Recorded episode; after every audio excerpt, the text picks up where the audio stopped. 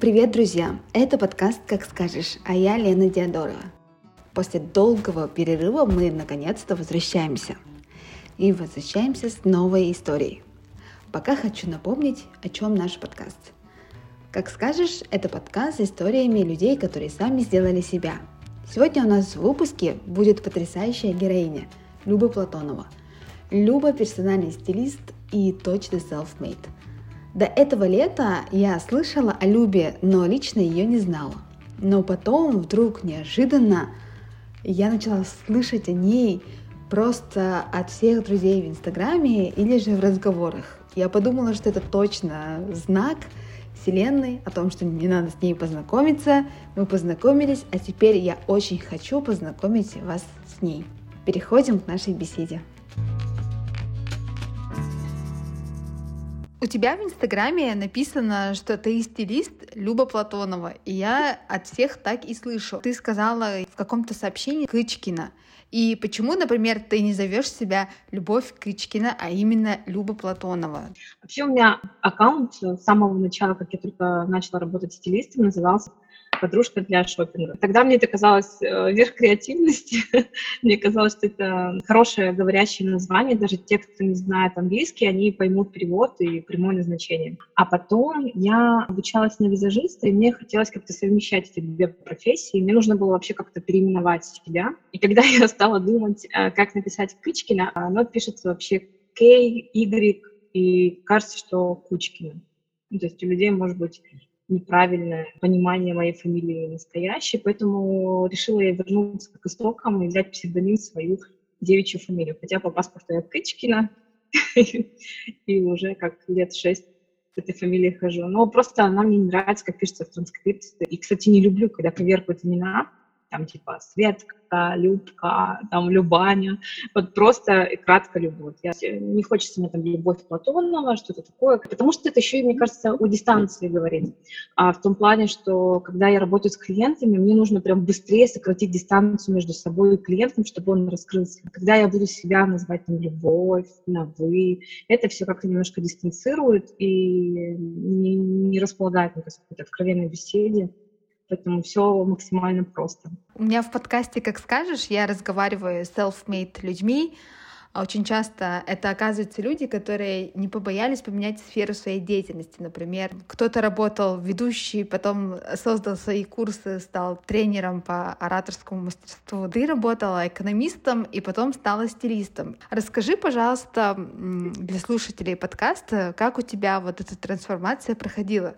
Потому что все-таки это же не смежные профессии. Я понимаю, если бы ты была бы визажистом, а потом стала бы стилистом, это было бы ок. Но вообще, на самом деле, я не работала экономистом ни дня. У меня просто образование экономиста. Я работала обычным секретарем. У тебя есть соцпакеты, отпускные, проездной, вот эта вот вся история про вот это. Но а, в тот момент, отработав там три года, а, мне казалось все-таки, я не хочу быть секретарем, как-то просто сидеть в офисе, и это какая-то мнимая стабильность не для меня. Хотя в то же время я работала параллельно, подрабатывала на радио диджеем, а потом стала ведущей в ночных клубах. Это было даже не для денег на самом деле, хотя они тоже тогда были не лишние, а скорее просто как отдушина. Меня всегда вот влекло что-то такое творческое, интересное. И в какой-то момент я решила уйти в ночной клуб, где нет никакого соцпакета, где нет стабильной зарплаты в качестве арт-директора. На меня, конечно, тогда мои коллеги смотрели с таким с, немного с непониманием, может быть, с какой-то жалостью, как ты могла применять такое хорошее, теплое место на какой-то вот призрачный ночной клуб. Но э, в тот момент э, я не боялась рисковать, знала, что не пропаду, и пошла туда. То есть еще в те годы у меня уже не было страха менять что-то в своей жизни. А потом, после этого, я уже проработала очень долгое время в кинотеатре «Синема-центр» в рекламном отделе. Тоже достаточно такая творческая работа, потому что там нет рутины. Я вот совершенно не люблю, когда у меня будет каждый день сурка. Не люблю, когда одни и те же люди меня окружают постоянно. То есть мне нравится общаться с разными людьми. Я вообще не усидчивая совершенно. Я не могу сидеть в одном офисе целый день Сейчас я понимаю, что это на самом деле большой плюс, потому что не всем нравится, когда у них такая полустрессовая ситуация. И очень долго я была в плену того, что нужно работать над своими минусами. То есть если у тебя плохо с какой-то там частью твоего характера или жизни, нужно его а, над ним работать и фокусироваться на них. Оказывается, как я поняла сейчас, нужно работать со своими сильными качествами, потому что именно они выведут тебя на какой-то определенный уровень. И поэтому я вообще совершенно не боялась менять свою сферу жизни. А замечала ли ты в себе зачатки стилиста, когда ты еще не работала стилистом? И как ты вообще решила, что я люблю ходить на шопинг и стану-ка я стилистом, или как оно вот все происходило? Конечно, хотелось бы сейчас тебе, Лена, рассказать какую-то классную историю, что вот в детстве я всех переодевала, и у меня был отменный вкус, и я была иконой стиля, но на самом деле вот такой истории у меня нет. Это скорее практичная сторона. Я поменяла свою сферу деятельности, как, наверное, многие женщины во время декрета, после родов. Там, наверное, чакры открываются уже. Я смотрела на всяких э, блогеров, э, стилистов, в Инстаграме, где-то в соцсетях наблюдала.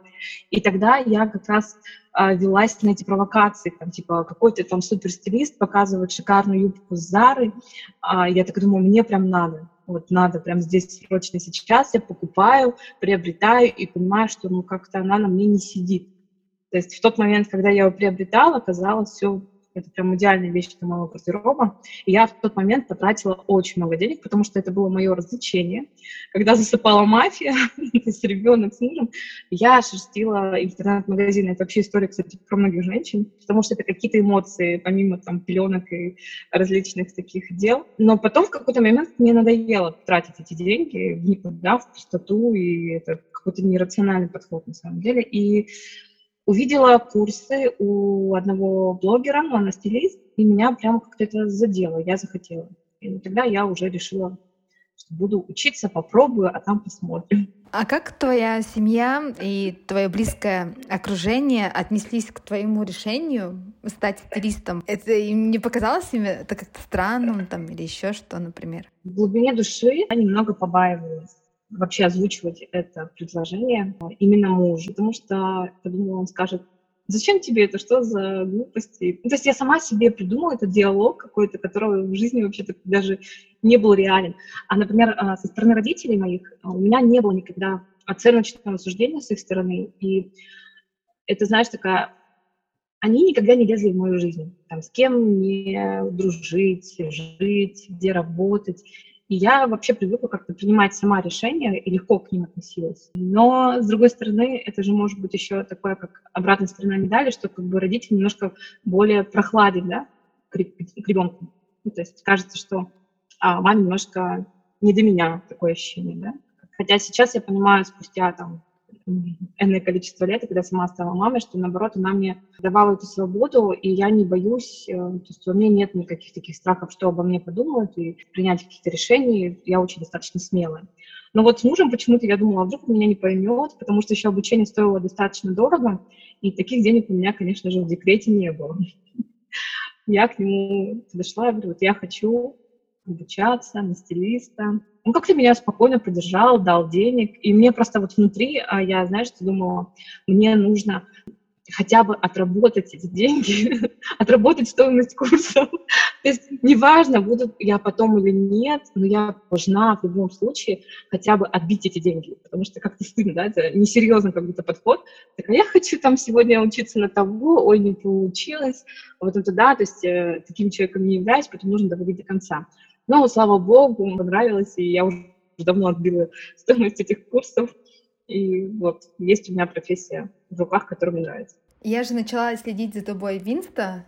У меня создается по твоему инстаграму такое впечатление, что ты тот еще трудоголик. Хотя вот, ну, ты могла бы, в принципе, наверное, имея маленького ребенка, да, лайтово как-то работать. И я думаю, что скорее всего, вот этот вот трудоголизм, ну, я его очень часто замечаю именно среди наших ровесников, среди детей, которые росли там в 90-х годах, да, мы реально очень много работаем. Скажи, почему ты пашешь, например? Может, у тебя есть какая-то цель, которую ты хочешь достигнуть? Или ты хочешь этим, тем, что ты много работаешь, кому-то что-то доказать? Если рассматривать реалии моей жизни, я могла бы вообще не работать. Работаю я не для того, чтобы там заработать на, ну, грубо говоря, на кусок хлеба, да. Но у меня действительно с детства какой-то такой страх. Это скорее даже вот э, мы разговаривали и с психологом моим. А трудоголизм это скорее как идет из страха какого-то. Мне хочется быть самостоятельной и независимой. У меня был такой период жизни, когда я не могла сказать про себя, кто я. Ну, то есть я Люба, а кто я? И мне вот важно было понимание, вот это вот позиционирование даже себя просто в жизни. Я Люба, я стилист, я делаю то-то, то-то, я могу поговорить о своей профессии, о работе. Сейчас такое еще время, мне кажется, не очень такое благоприятное для многих э, женщин. Я вот буду говорить именно за женщин, не буду говорить про мужчин, потому что я их не понимаю, я сама женщина. И, допустим, сидя в декрете, мы смотрим какую-то картинку. Даже не сидя в декрете, вообще просто женщина видит в Инстаграме постоянно какую-то картину мира идеальную. Сейчас время какого-то успешного успеха, здорового образа жизни, правильного питания. Все сейчас такие проработанные, работают э, в разных сферах, улучшаются. А за кадром остается много того, что хотелось бы на самом деле тоже показать. Остаются неприбранные квартиры, остаются недолюбленные дети, может быть, да, и, ну и прочее, прочее, прочее, такое, что идеально замаскировывается. Это как красивые фоточки в Инстаграм какого-нибудь классного блюда, да, а где-то за кадром кухня такая засранная и с кучей грязной посуды. То есть и вот это все, а, я, допустим, понимаю, что, конечно, вот если где-то кто-то добился успеха, он очень много работал и где-то очень много себя лишал. Но в то же время вот этот все, оно как будто нервирует немного, и, и знаешь, нужно постоянно куда-то бежать. Вот у меня такое ощущение складывается, что иначе ты не успеешь.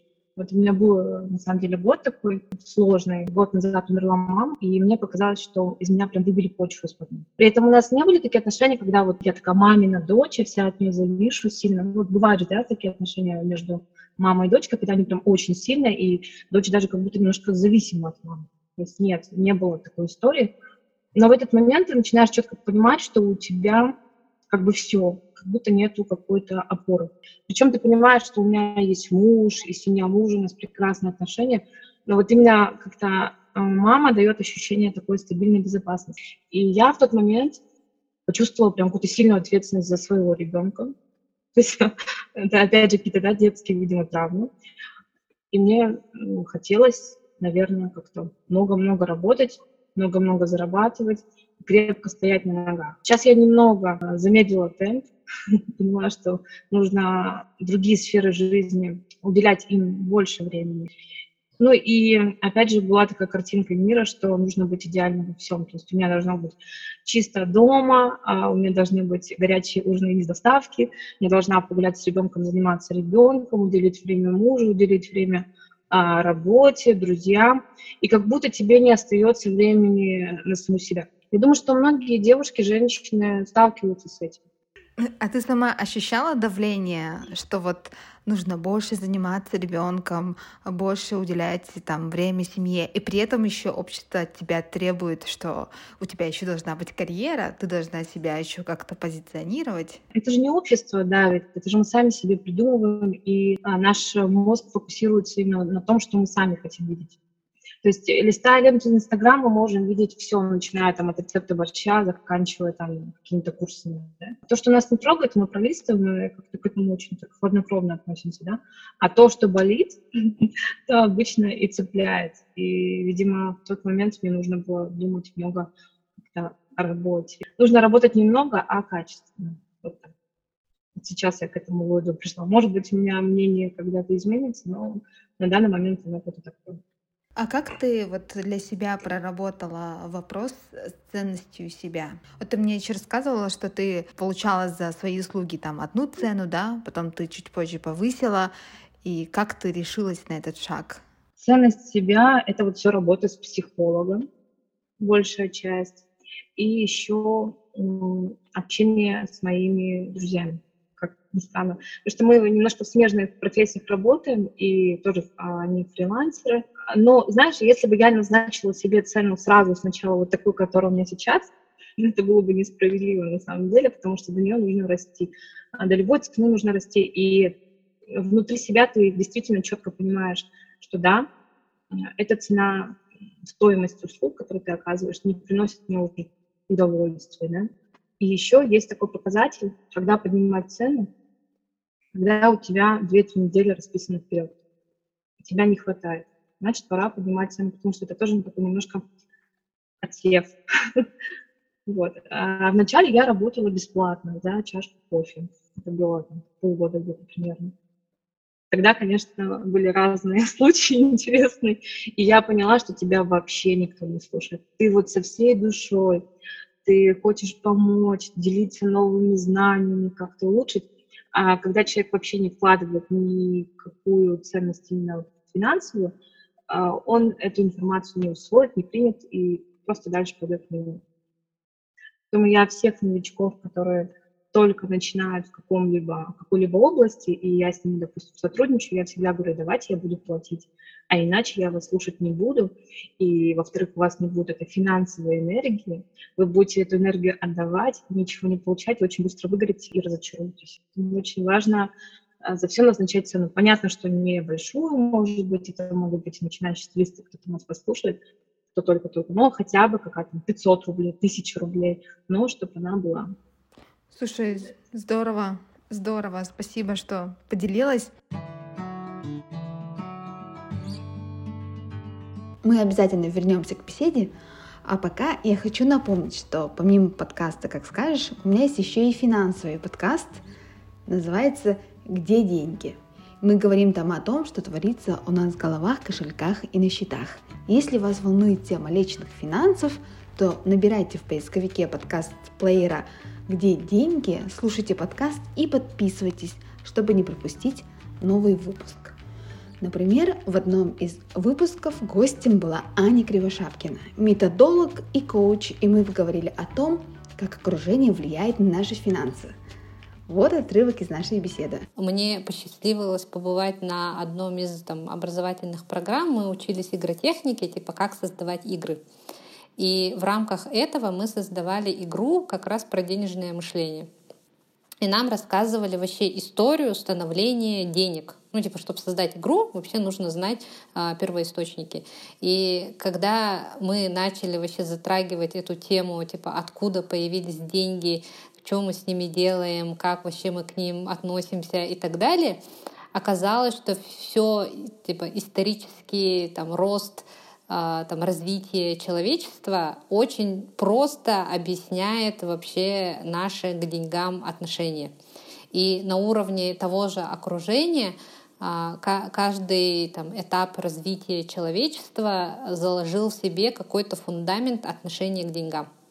Если, например, мы говорим про там самые первые там, группы людей, да, ну вот как раз окружение, да, среду, э, это были там крестьяне, которые возделывали землю. Интересно? Тогда переходите в подкаст «Где деньги?». А пока возвращаемся к выпуску с Любой Платоновой. Я вот хотела бы еще поговорить с тобой о твоей работе. У тебя когда-то в сторис тебе задали вопрос, почему вы часто носите черное. И мне кажется, это вот относится как раз к, к одному из мифов о работе стилиста, да, что вот я такая вся стильная, буду ходить по магазинам, веселиться, и мне еще за это будут платить деньги.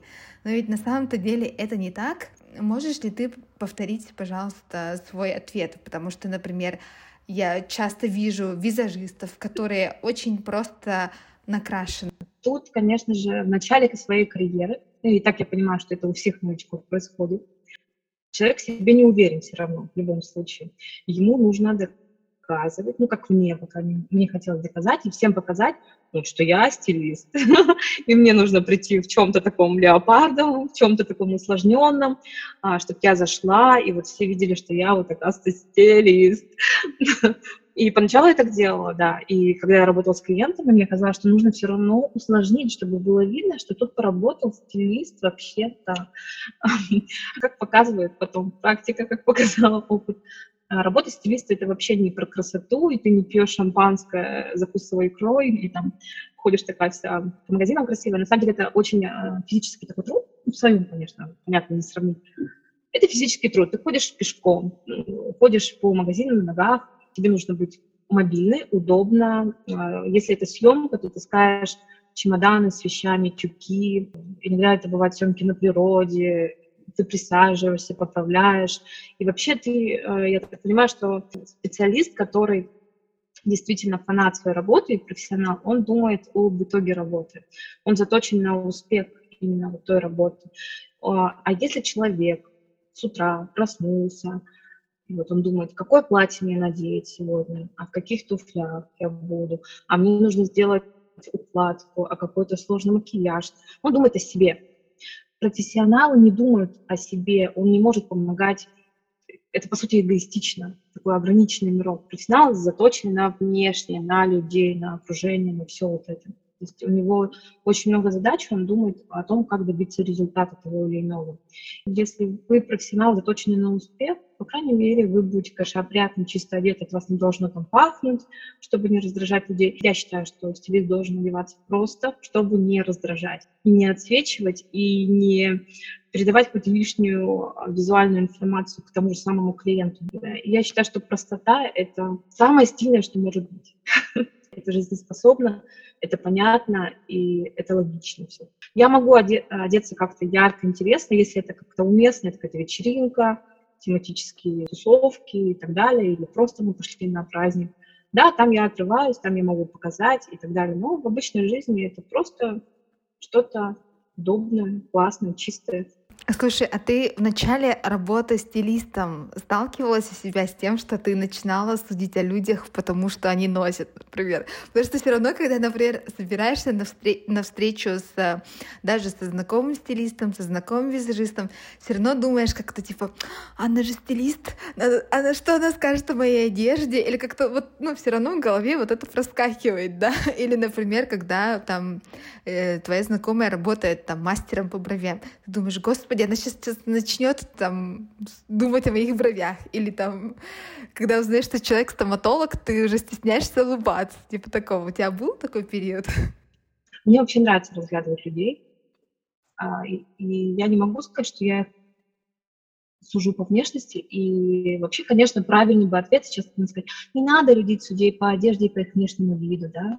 Но на самом деле, как показал опыт жизненный, внешний вид человека, а, вообще его одежда, его манера носить эту одежду, а, его макияж, укладка, брови, состояние кожи, волос, вот может рассказать очень многое о человеке, даже вы с ним можете даже не разговаривать, совершенно не вступать ни в какой контакт, а он все своим внешним видом расскажет о себе. Он расскажет о своем статусе, он расскажет о своем заработке, об отношении к жизни, о своих комплексах, о том, чем он гордится, о том, какое у него окружение, а, какое здоровье, какой образ жизни он ведет. Вот, и как бы это цинично не звучало, если вы обладаете этими знаниями, просто у вас бывает, люди от природы интуитивно все это считывают, вы можете все это считать по внешнему виду. Я очень отрицательно отношусь нарощенным ресницам, к слишком яркому татуажу бровей. Ну, есть, конечно, татуаж бровей очень легкий, натуральный, но вот бывают прям такие огромные, огромные эти палки на лице. Э, к, нарощен, к нарощенным волосам, потому что нет ничего лучше своего естественного, правда. И когда я вижу на женщине вот эту всю амуницию, я не говорю отдельно, бывает, что да, действительно, кто-то не растил чуть реснички, там, просто, а когда вот этого всего много, это значит говорить, что человек сам себя не принимает он не может в данный момент э, себя такую любить. Ему хочется вот все переделать. И это же не только внешне, на самом деле это все внутреннее, потому что все, что происходит с нами внутри, оно отражается на нашем внешнем виде, на выборе одежды, том, как мы носим.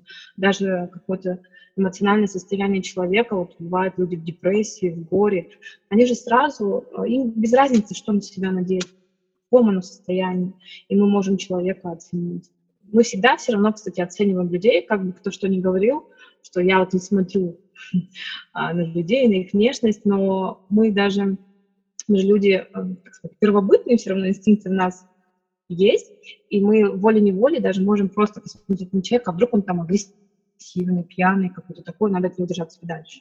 Это происходит буквально там, за 3-5 секунд, а, там, особенно если мы в темном переулке с ним встретились, мы сразу оценим, он вообще опасен для меня или нет. И также происходит в жизни. А, мы даже друзей себе выбираем, или там люди, которые нам нравятся, тоже по внешнему виду вначале. То есть какие-то у вас, видимо, может быть, ой, мне нравится эта куртка. Я помню там с одной подругой, Настей, я ее видела в Инстаграме сначала, и мне прям безумно понравилась ее серебряная сумасшедшая куртка. Я подумала, боже, какая классная куртка. Наверное, Настя интересный человек. И я не ошиблась. Мы вот с ней дружим. Дружба началась с куртки.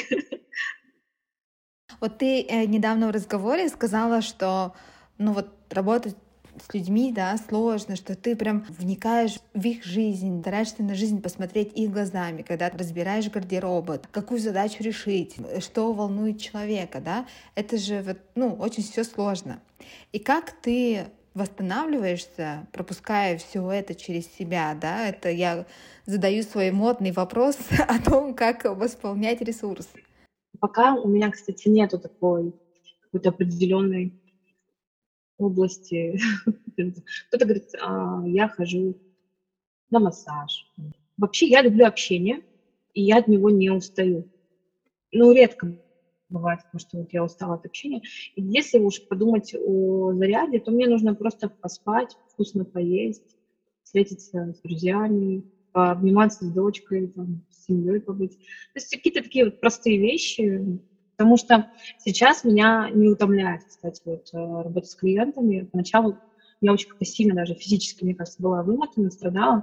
Но это, опять же, об энергии там финансовой и не выстраивании границ каких-то.